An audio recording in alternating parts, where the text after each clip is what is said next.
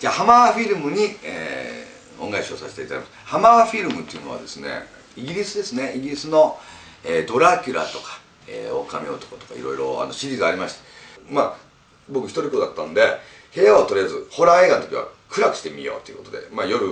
夜って言っても11時とかだったと思います。今みたいにそんな深夜帯は、まあ、11時ぐらいのことだったと思うんですけども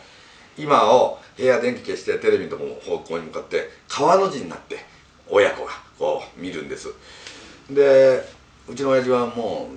うこういうの好きで一生懸命2人で「上怖いな」とかって言ってんだけどうちのおかんは「もう寝るで」とかって全然興味がないっていうのはもうまあ昭和の、うん、平均的な家庭のスタイルだったんですけどその時にドラキュラは必ずですねここの首筋に噛みつきよるわけですよ。それも女の。これが意味が分かんなかった僕どこでもいいのにここ行きよるっていうことが親父聞いていいのか悪いのかなんかなんかそのシーンが妙になんか興奮するっていうかここに来よることにあれ？と思ったんだけどでハマーフィルムの特徴は必ず巨乳であるっていうことなんですよ女が。もうここ胸元すんげえ開けたもう本当にそんな細川文江どころの時代じゃないもっと前ですよものすごい白い乳がですねブルンブルンしとるわけですよ。で初めはドラキュラ狙いで見てるのにもかかわらずつい父の方にこう目がいってしまってなんかドラキュラがこうマントでこう隠しながらこうキスしようときにこの白い乳がこう見えた時になんか家族内に気まずい雰囲気が親父との間に気まずい雰囲気が流れるんですよ。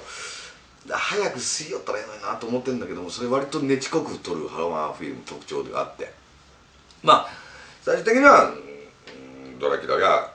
氷の中落ちたり太陽の光線でボロボロになったりいろいろあるんで最終的には親父とは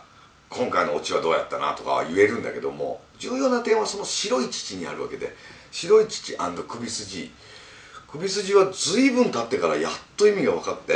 それはもう本当に童貞を喪失した後だったんですけどこんなとこが女の人が感じよるなんていうことがついぞ私たちにはもう分からなくて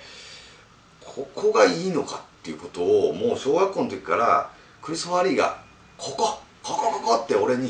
教えてくれてたんだなと思って大変な感謝しております。ありがとうございました。ハワーフィル